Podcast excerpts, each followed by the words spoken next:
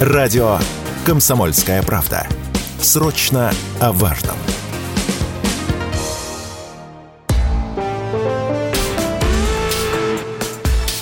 По сути дела, Николай Стариков.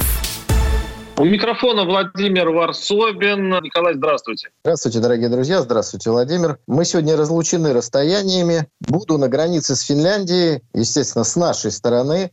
Посмотрю, как там финны не пускают людей на велосипедах. Вы знаете, да, у них последний такой зичок. Это зимой выпустить постановление о том, что не пускают российских граждан на велосипедах. Наверное, скоро дойдут до лыж, ну и, и далее двинутся в сторону абсолютного абсурда. Николай, вы, вы стали прям репортером, вы выезжаете на место событий. Вы, нет, я без, даже без всякой иронии. Это очень хорошо. Вообще надо, стоит э, то, о чем мы рассуждаем, посмотреть вблизи. Вам это все-таки иногда не доставало и очень я, Николай, рад, что вы приближаетесь к источникам э, информации. Это прекрасно. По поводу э, арабо-израильского конфликта нам не придется приближаться, нам придется все-таки с безопасного расстояния об этом поговорить. Николай, что изменилось? Я так понимаю, что между арабами и евреями все-таки, да, на, наметили все-таки. Наметилась какая-то все-таки коммуникация, э, идет речь о все-таки небольшом перемирии, хотя бы там на сутки на двое. Это, это считается теперь как бы э, гуманным подходом со стороны Тель-Авива.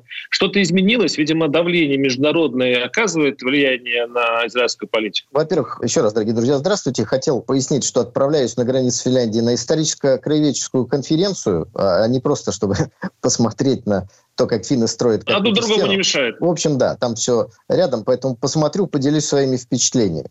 Что касается арабо-израильского конфликта, все-таки так надо правильно говорить, потому что речь идет о конфликте государства Израиля и, ну, скажем так, части палестинского непризнанного отчасти государства. Потому что и евреи, и арабы живут за пределами Израиля, за пределами сектора Газа, поэтому конфликт все-таки арабо-израильский или палестино-израильский, если быть точным. Вы сказали о перемирии. Ну, о перемирии мы слышали очень много в рамках этого военного конфликта, но оно ни разу, по сути, не действовало. Хотя хочу напомнить, что даже в рамках Второй мировой войны, Великой Отечественной войны, такие короткие перемирия там, для того, чтобы вынести раненых или убрать тела убитых, всегда э, бывали. То есть в этом нет ничего особенного. Даже в самых ожесточенных столкновениях стороны э, как-то приходили к соглашению, иногда даже негласному, что вот сейчас в этом месте конкретно огонь не ведется по тем или иным причинам. Э, израильская сторона несколько раз заявляла о том, какие условия она выставляет для того, чтобы э, прекратить огонь.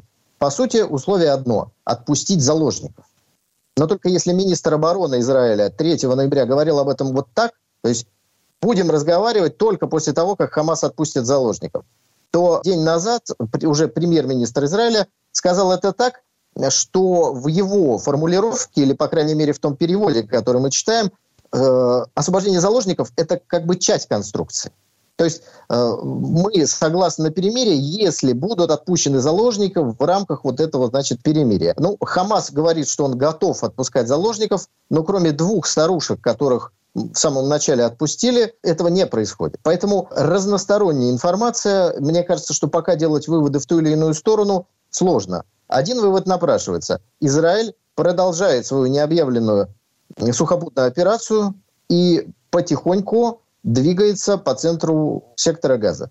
Вот здесь оценки. Израиль говорит, что даже очень не потихоньку, а быстро. А Хамас и арабские источники дают информацию, что все-таки буксует, потери, подбито уже там более 100 танков и так далее и тому подобное. Я, вы знаете, вот просто к этому хотел привести исторический пример, что такое перемирие.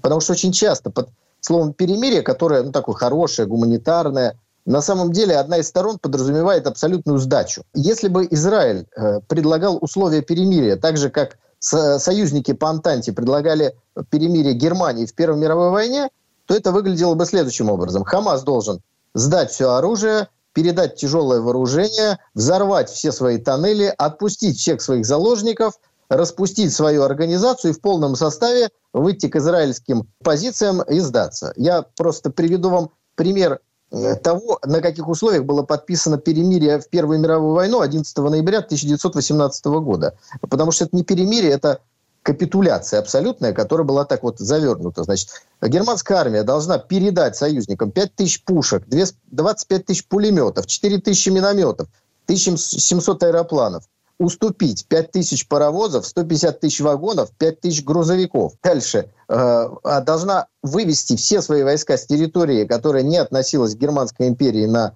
начало Первой мировой войны, отпустить всех пленных, и вот это условие перемирия. Ну, очевидно, что после того, как германская армия все это сделала, дальше уже союзники выкручивали руки, и, собственно говоря, мы э, читаем о том самом Версальском мире, который был перемирием между двумя войнами. Поэтому сейчас мы этого не наблюдаем.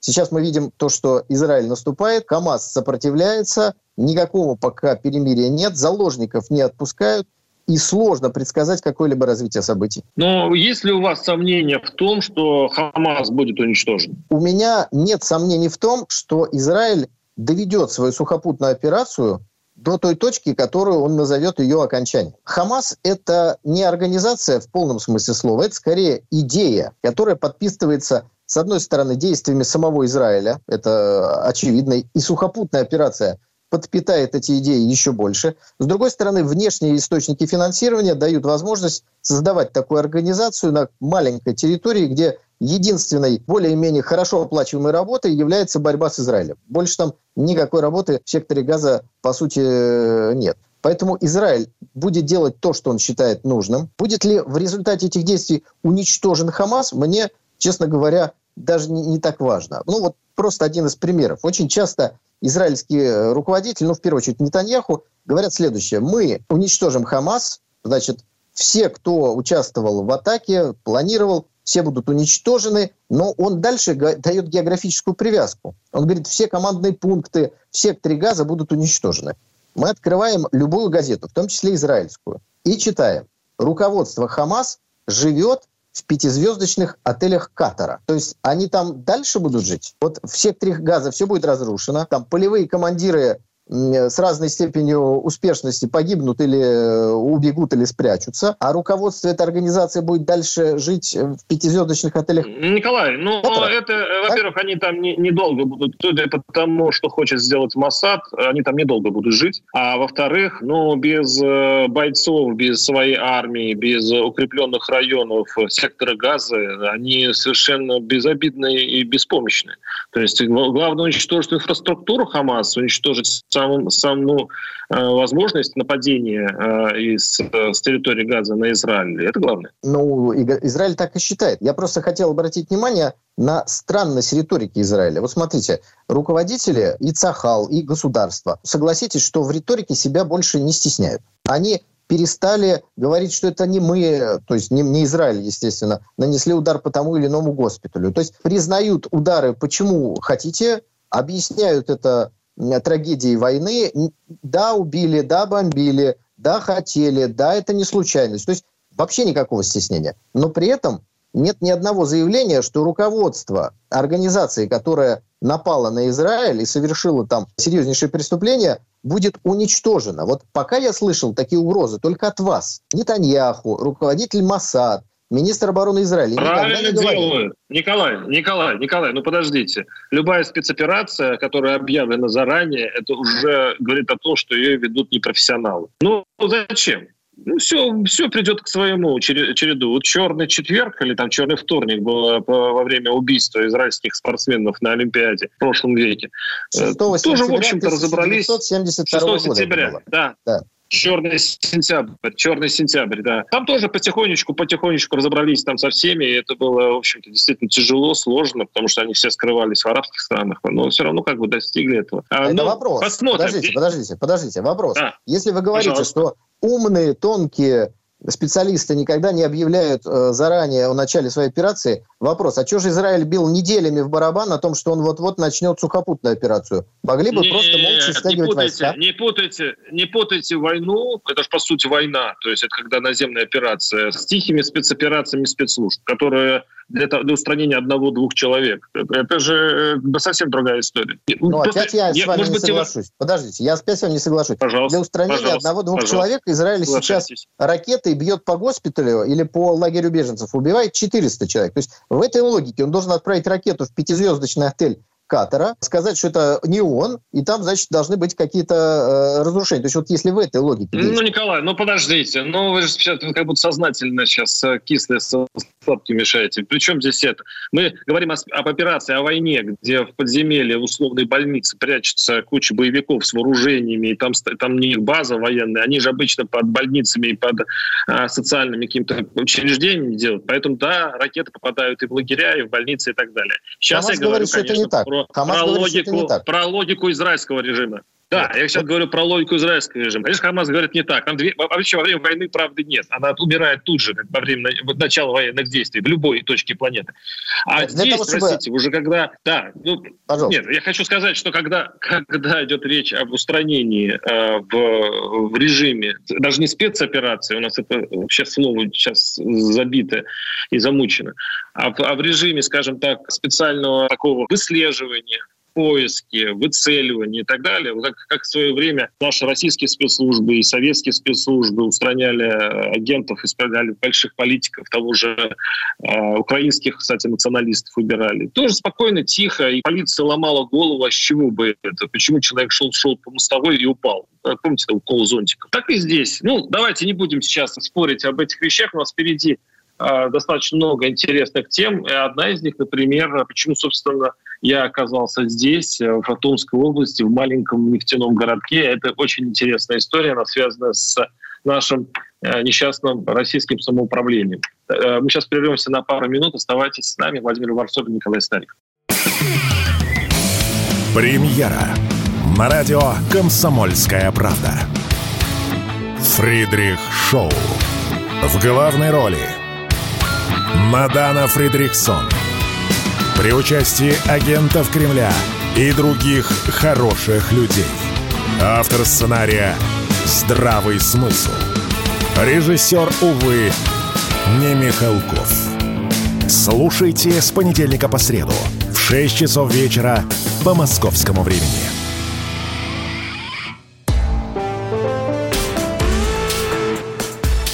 По сути дела, Николай Стариков – Микрофон Владимир Варсобин и э, Николай Стариков. Мы оба на этот раз на удалении. Никого нет в московской студии. Николай в э, Ленинградской области, я в Томской. Э, я сейчас быстро расскажу, почему, собственно, я оказался в городе Стрижевой. Вот тот самый, помните, мэр, он, по сути, управляет городом с помощью телеграм-канала.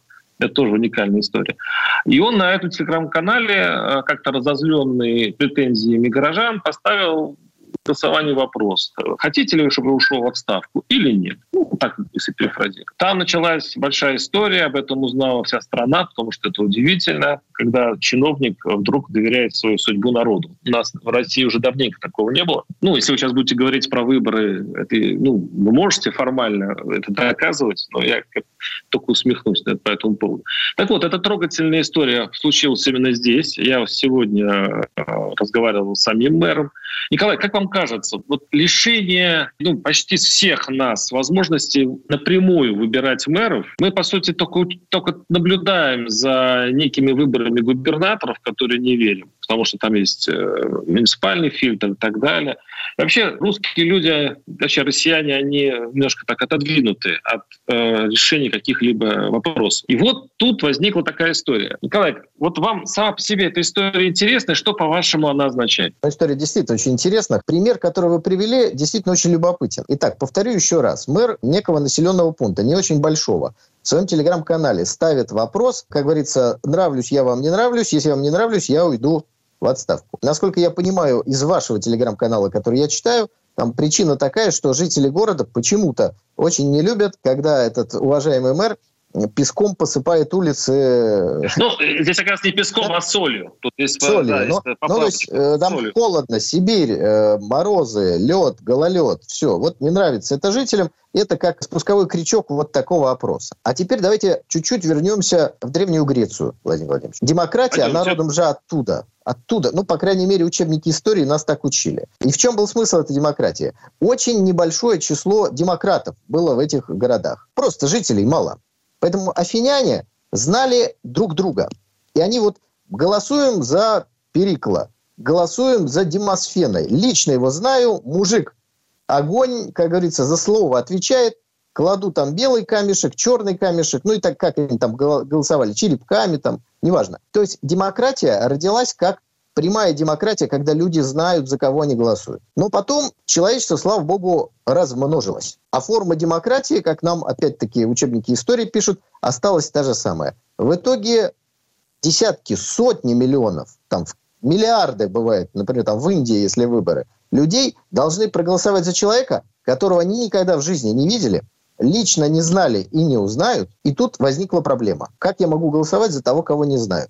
Здесь средства массовой информации является главным связующим звеном. Появляются новые профессии типа имиджмейкера, то есть надо не быть, а оказаться. То есть создать образ, который быстро понравится человеку, чтобы он отдал тебе свой голос. Это уже совсем другая история по сравнению с тем, что было там в Афинах или в каком-нибудь там другом древнегреческом городе. А вот в маленьком городе сегодня вот эта демократия проявляет себя так, как в Древней Греции. Люди знают мэра, люди знают, кто солью с песком все посыпает, злодей такой, и поэтому он может поставить такой вопрос.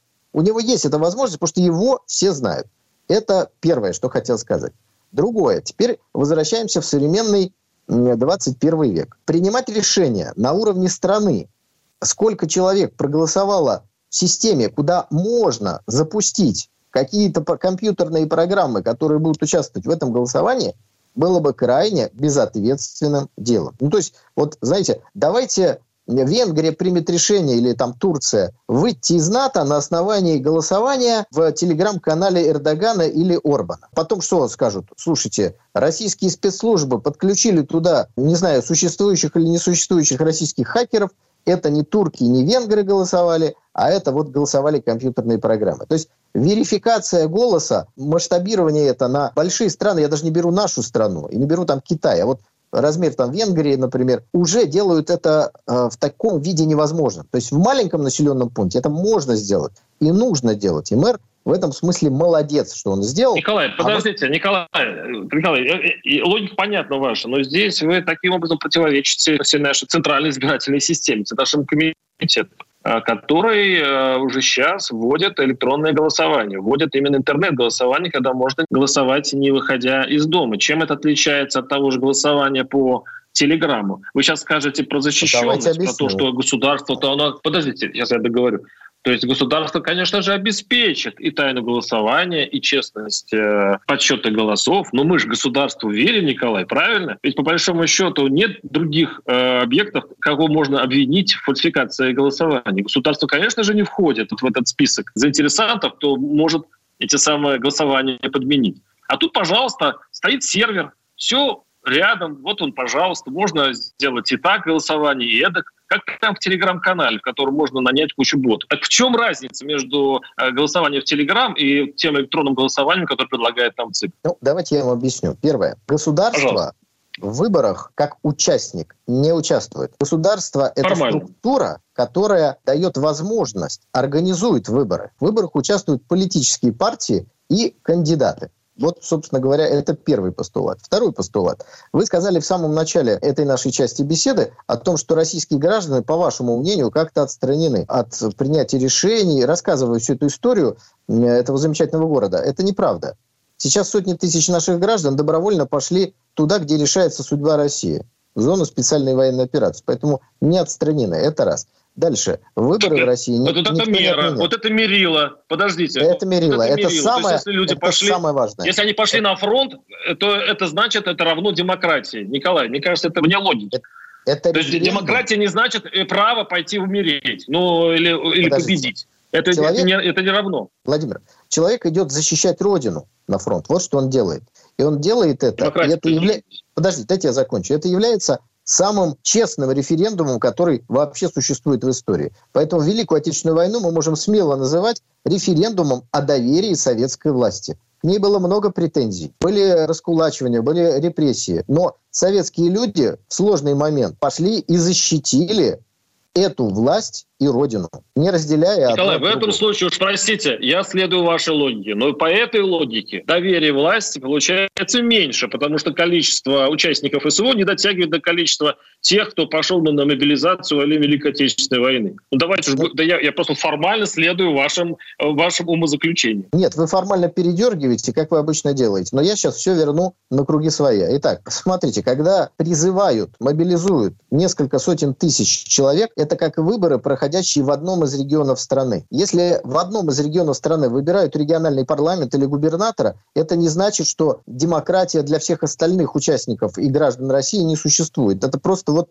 сегодняшнее положение дел в этом регионе, там выборы. Поэтому государство не объявляло всеобщую мобилизацию, и поэтому этот пример переводить не стоит. Теперь давайте вернемся к вашему тезису о том, что вот голосование в интернете равно голосованию который организует Центральная избирательная комиссия. Ну, ну, слушайте, ну вы же взрослый мужчина, очевидно, что то, что вы сказали, выглядит примерно так. Вот есть паспорт. У вас же есть паспорт, Владимир Владимирович? Ну, есть, наверное. Вы же в Томск попадаете, наверное, по паспорту. А теперь попробуйте прилететь в Томск по листку А4, на котором будет стоять печать «Комсомольской правды» о том, что главный редактор удостоверил личность Владимира Владимировича Варсобина. Ну, уважаемая радиостанция, вне всяких сомнений, газета, любимая десятками миллионов людей. Достаточно ли вам будет такой бумажечки, чтобы перелететь в Томск? Ну, очевидно, что нет. Вас не пустят на самолет. И это к демократии не имеет никакого отношения. Да, есть правила защищенности да. этого перелета. И что это так вот, и у выборов есть правила защищенности. Поэтому телеграм-канал мэра, президента Орбана или еще кого-то, он не защищен так, как э, избирательная система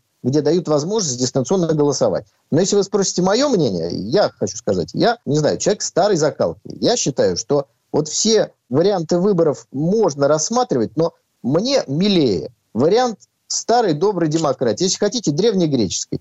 Пришел на избирательный участок, и вот там бюллетень, черепок, камешек опустил в урну для голосования. Я считаю, что гражданин должен найти в себе силы, время для того, чтобы прийти и вот это вот факт сделал. Есть граждане, которые не могут это сделать в силу э, там, определенных своих физических кондиций. К ним придут домой. Но это не значит, что должны прийти домой к каждому голосующему. Когда из-за ковида выборы растянули на несколько дней, ну, слушайте, давайте выборы растянем на 365 дней. Это будет крайне удобно. Каждому избирателю придут домой. Но это же это не то. Выборы – это гражданская обязанность. Поэтому Объявили выборы, вот один день выборов. Пришли в этот день выборов, проголосовали. Поэтому, мне кажется, вот в эту сторону надо развивать нашу демократию. Есть дистанционное голосование, хорошо, пусть оно будет. Есть голосование на дому. На некоторых выборах, знаете, было такое впечатление, что значительная часть проживающего населения настолько немощна, что оно не может дойти до избирательного участка. Избирательный участок обязательно должен к ним приходить. Но если там 30% избирателей голосуют на дому. Ну, мы же с вами понимаем, что это не порядок да. и не дело. Да, Николай, я совершенно с вами согласен. Э, Причем мне очень трогательно звучит ваше слово, ваша фраза «надо развивать демократию». Действительно, нужно развивать демократию, несмотря на то, что в какое время мы живем.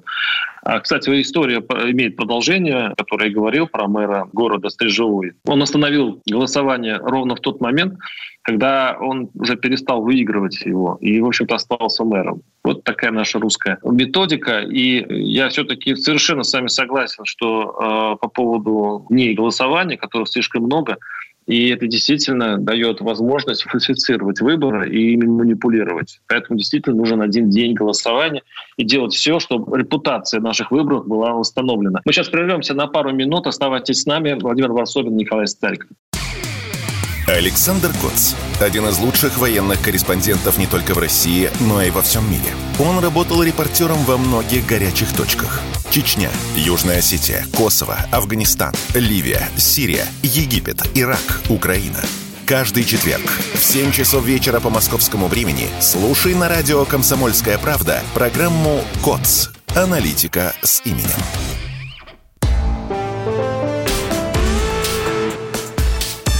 Сути дела, Николай Стариков.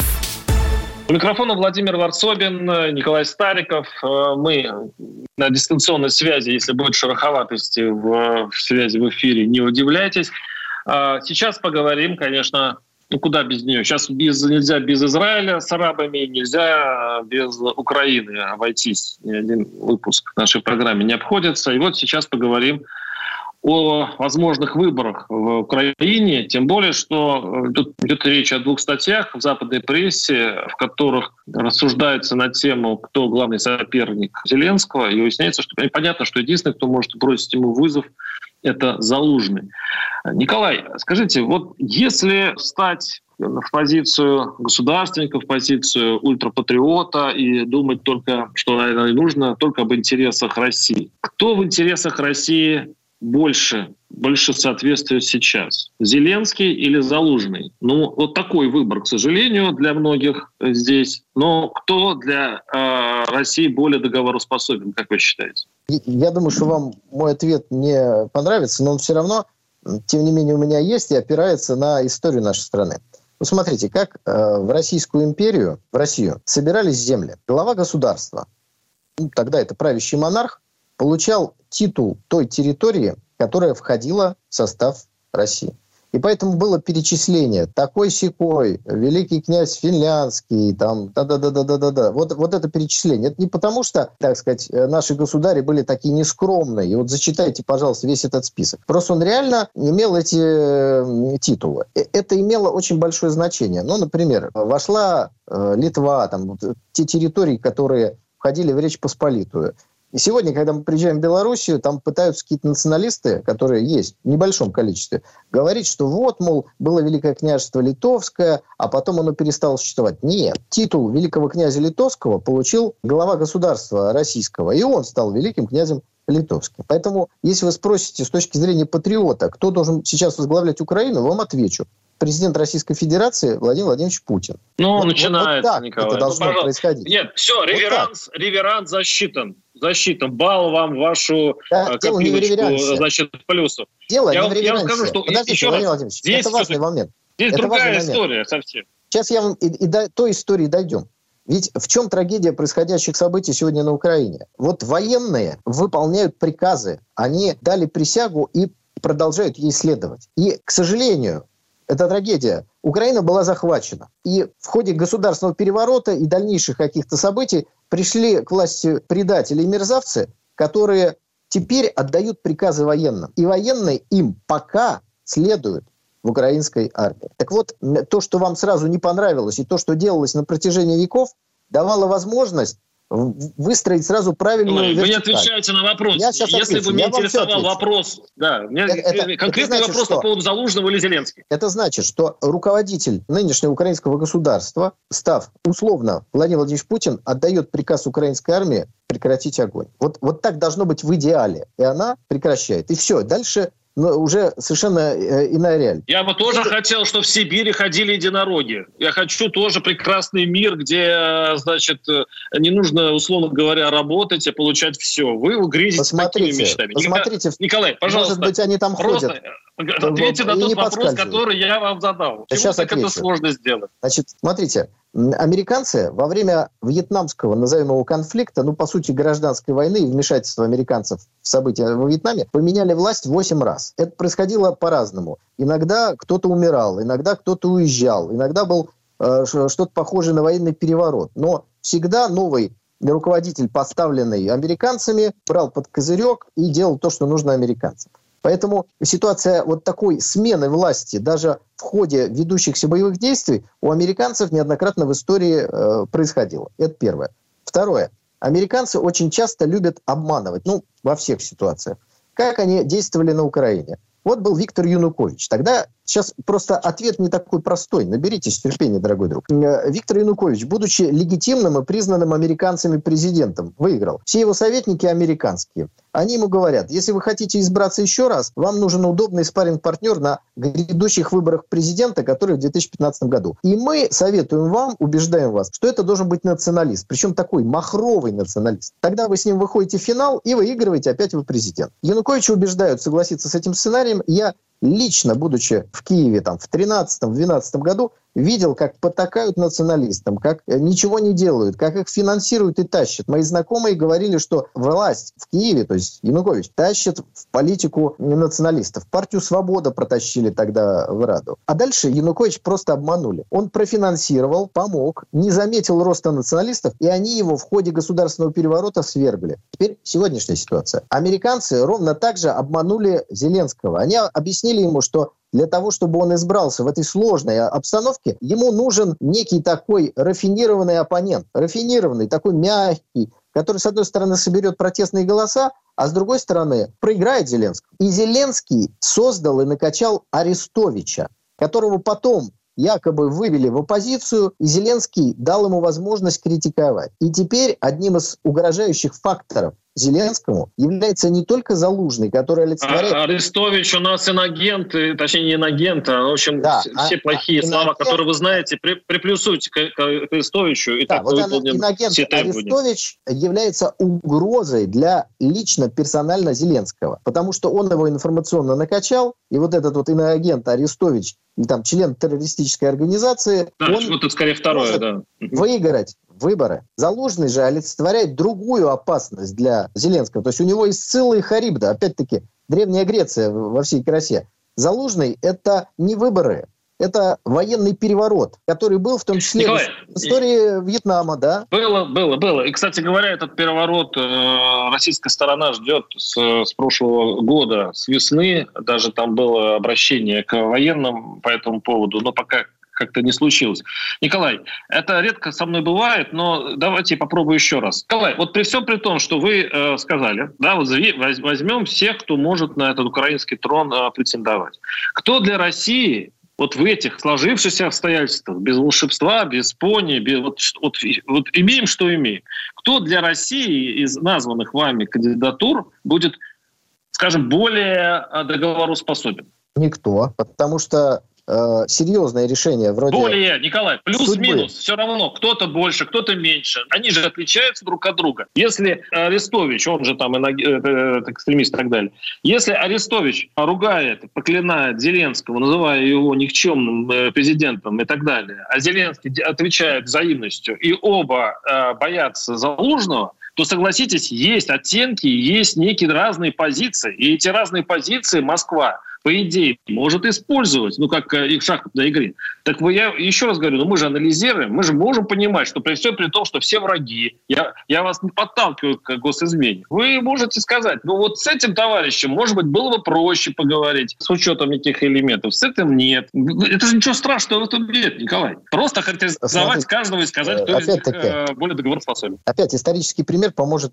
понять. Ну, вот такой простой ответ можно сказать. Знаете, Гитлер, Геббельс и, ну, не знаю, условный какой-нибудь Герин. Кто из них лучше для переговоров с советской властью? Никто. Мы даже с Деницем не стали разговаривать, которого потом посадили на несколько лет, но по сути это был руководитель... Риббентроп э, прекрасно общался с Молотовым, Николай. Риббентроп с Молотовым замечательно с общались жизни. и, в общем, достигли, другой жизни. достигли прекрасных другой результатов, жизни. как выяснилось. Его повесили для тех, кто не знает. Перед тем, как повесить э, условного соперника, когда он проиграет, до проигрыша, может быть, и стоит его использовать и опять-таки э, во время э, игр вот этих поставить на какого-то одного из них, чтобы потом повесить. Как вам такой результат? Вариант? Смотрите, там, там нет партнера для переговоров по очень простой причине. Потому что это все американская креатура, американская игра и такая муть, поднятая американской палкой, которая э, взвесь песка произвела.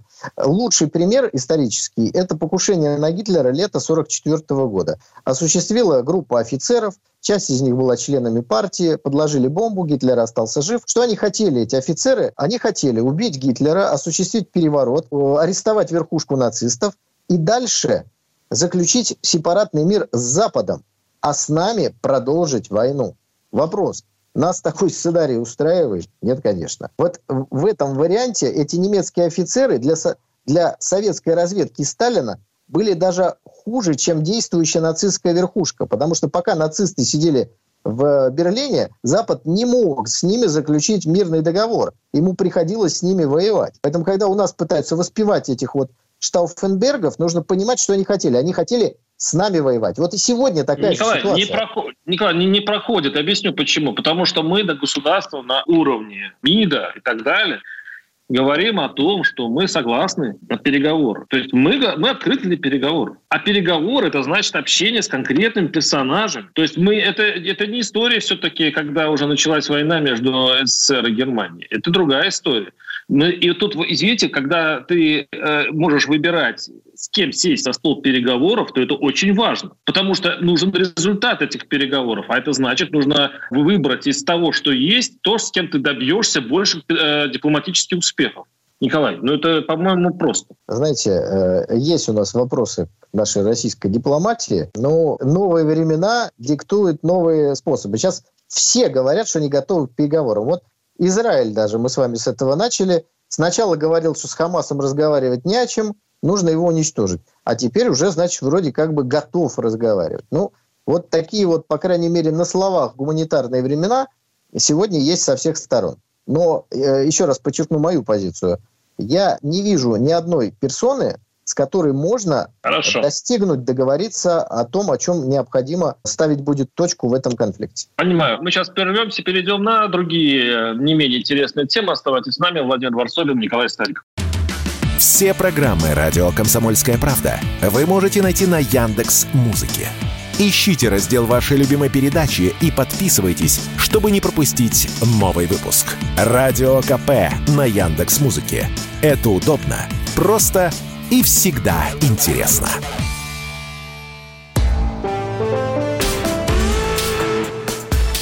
По сути дела, Николай Стариков. Микрофон Владимир Варсобин. И у нас заключительная часть э, поговорим о наших внутренних проблемах, а если послушать наших высших лиц, то получается, что сейчас в последнее время идет речь о запрете, даже, ну, возможно, частичном в легком варианте, а говорят, что и вообще абортов в России, потому что борются за демографию, у нас все соединилось, в экономике не хватает рабочих рук, правительство, видимо, с ужасом считает количество убывших из жизни э, россиян и сокращение населения. Такую меру э, решили применить, по крайней мере, дебатируется и в Госдуме и так далее, о том, чтобы запретить в частных клиниках аборты и вообще э, горячий голову призывает их отменить вообще. Николай, прежде чем вы прокомментируете, э, я замечу об одной истории, я, я тоже, чего только не, не услышишь от наших депутатов, а вот это в случае сенаторов. От Челябинской, женщина, кстати, член Софеда, Маргарита Пап, заявила, что нужно перестать вообще девушек ориентировать на получение высшего образования. Потому что девушки, по мнению ее, кстати, многих депутатов, должна, прежде чем учиться и строить карьеру, родить. Ну, потому что это нужно стране, потому что если она не родит сейчас, кто знает, когда она вообще родит. И вообще молодые женщины рожают здоровых детей, считают педиатры. Поэтому вот такие предложения сейчас несутся от наших народных избранников. И, честно говоря, я просто удивлен. Я не знаю, решит ли эту проблему, но поразить в правах женщин это может легко. Потому что у нас всякие безумные идеи легко потом со временем воплощаются в законы. Николай, что вы думаете об этом? Ну, я думаю, что поговорка о том, что в России две проблемы – дороги и дураки, она не потеряла своей актуальности. Вот. Ну, я предлагаю просто не реагировать как-то очень остро на глупости, высказанные тем или иным персонажем. Ну, вот я отец двух дочерей. Одна из них получила высшее образование, другая сейчас в ходе получения высшего образования. Ну, конечно, э, это полная глупость. Но что-то делать надо. Понимаете, мы в какой-то странной ситуации находимся, когда мы смотрим, как мы сокращаемся. А ведь все бессмысленно, если не будет людей. Можно построить чудесные дороги, по ним кто будет ездить? Китайские автомобили, а в автомобилях кто будет сидеть? Тоже китайцы. Такой вариант, наверное, китайцы. Да, а почему бы не улучшить а, жизнь? А, а почему не улучшить жизнь нашим, вот. нашим женщинам? Э, Смотрите. чтобы у, у них не было проблем с детсадиками, чтобы у них не было проблем с детскими компенсациями, чтобы вообще рожать детей было безопасно, чтобы э, не думать, э, как человека прокормить маленького, чтобы не было угрозы карьеры, чтобы защищали молодых матерей на законодательном уровне. Вот, может быть, с этого конца можно подойти, а не с тем, чтобы запретить и заставлять э, женщин нежеланных и, значит, несчастных детей воспитывать. Ну, что касается ограничения возможности для аборта, это проблема не только демографическая, это проблема еще и моральная. И она очень сложная. Я бы ее сейчас, наверное, оставил за рамками нашего сегодняшнего с вами обсуждения. Потому что это действительно очень серьезная проблема. Но давайте обсудим мое предложение, оно у меня есть. Каким образом, как один из важных факторов решения демографической проблемы. Давайте оттолкнемся от материнского капитала. Наш президент, а он неоднократно повторял, что это его личная идея, материнский капитал отчасти решил многие проблемы. И на, на определенном коротком этапе он дал даже прирост, увеличение рождаемости, и мы некоторое время превышали. Рождаемость у нас превышала смертность. Но потом, к сожалению, вернулись к этой отрицательной динамике. Значит, в чем плюсы материнского капитала? в том, что дается определенная сумма, которую можно потратить на жилье. Это ну, одно из основных направлений, на что, как я полагаю, люди и тратят материнский э, капитал. Там некоторое время говорили, на отечественные автомобили можно. То есть что-то очень существенное. Да? Но у вас родился ребенок вы получили материнский капитал. А дальше Центральный банк разогнал инфляцию, разогнал стоимость жилья тоже, да, никак не, не работая на рынке. И в итоге этого материнского капитала через очень короткий промежуток времени стало ну, очень сильно не хватать на покупку жилья. Ну вот прям очень сильно. То есть эту функцию он перестал выполнять. Но при этом это хорошее такое вспомоществование от государства. Смотрите, когда женщина принимает решение о рождении ребенка, в семье это понятно, вот какое-то совокупное решение. Но мы видим, у нас есть какое-то для меня странно большое количество алименщиков, которые убегают от э, собственно говоря, ответственности нормальной, обычной, обязательной мужчины за своего ребенка. В этой ситуации можно вести и нужно пропаганду, объяснять мужчинам, но у нас нет времени ждать, пока совесть проснется у тех, у кого ее сегодня нет. Поэтому роль кормильца должна взять на себя государство. Что такое кормилец? Это тот, кто ежемесячно приносит в семейный бюджет или перед вот конкретной матерью э, ребенка деньги, на которые будет жить и мать, и ребенок. И материнский капитал – это один раз дали, а дальше вы получаете детское пособие, которое не хватает на жизнь. Да. Вот в чем проблема. Поэтому да. решение здесь ну, крайне простое. Надо ежемесячно государству, назовите это, не знаю, там, как хотите, пособие, ну, давайте детское пособие вот там есть и будет, а с определенного э, даты всем детям, которые родились, потому что тут, наверное, надо старт какой-то. Вот с этого дня, кто родился, получает мать, там, 50 тысяч рублей в месяц на каждого ново родившегося ребенка до его 18-летия. И таким образом главный вопрос, как я буду его кормить, с женщины снимается. Если у нее есть муж, и слава богу, он несет деньги, и вот государство помогает.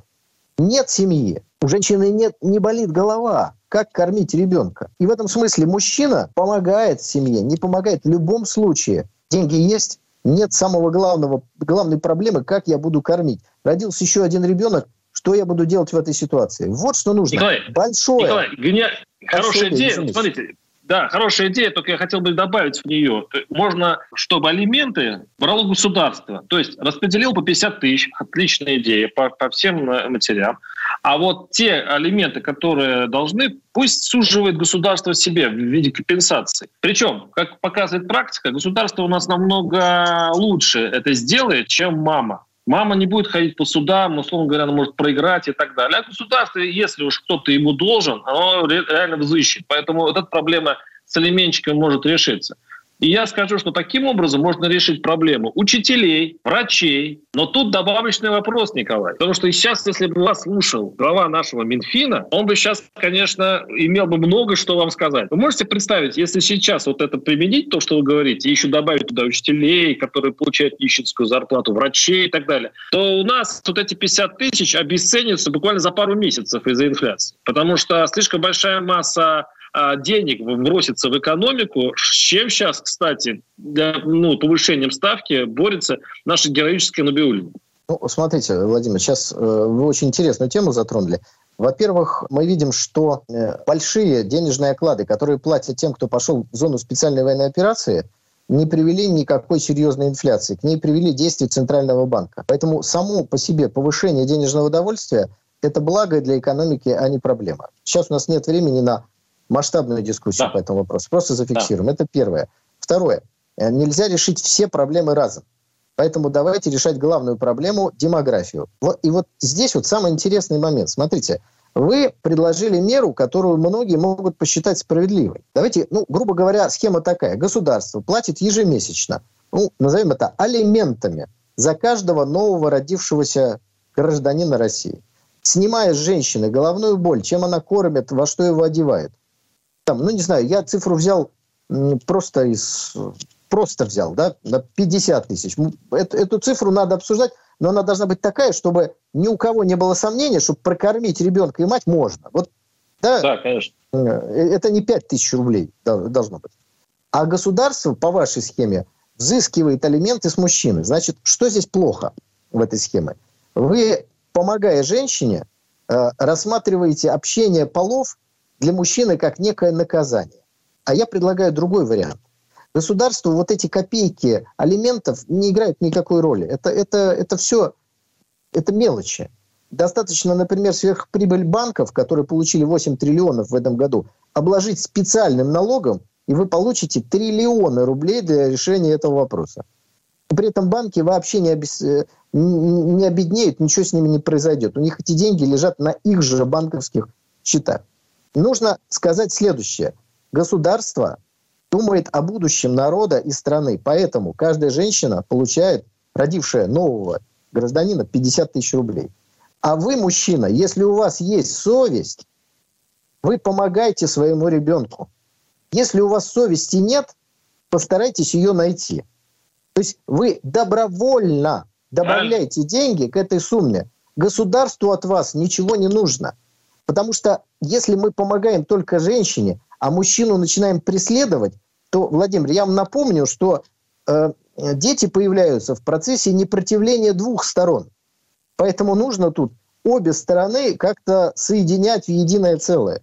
Так что давайте мужчин мы в этом смысле не будем преследовать. Просто государство обратится к их совести. Ну а если совести ну, Николай, нет, ну, государство за них сделает это. Это очень мило. Ну, на самом деле, вы как-то по-доброму рассуждаете в этом смысле, но тех людей, которые добровольно будут платить в России, к сожалению, не так много. Вот и воспользовавшись прикрытием государства, которое за них будет платить элементы, мне эта схема кажется, ну, Владимир, для начала вот несправедливой. Поймите смысл этого. А, надо сделать такую экономическую ситуацию, в которой платежи денег со стороны мужчины и женщины не являются жизненно важными для женщины и ребенка. Вот что важно. Понял, да, это ваша основная мысль. Ну и на этом прервемся, Николай. Э, через неделю мы увидимся снова и обсудим те э, истории, которые покажутся нам интересны за, за текущую неделю. До свидания. До свидания. Давайте с нами. По сути дела, Николай Стариков –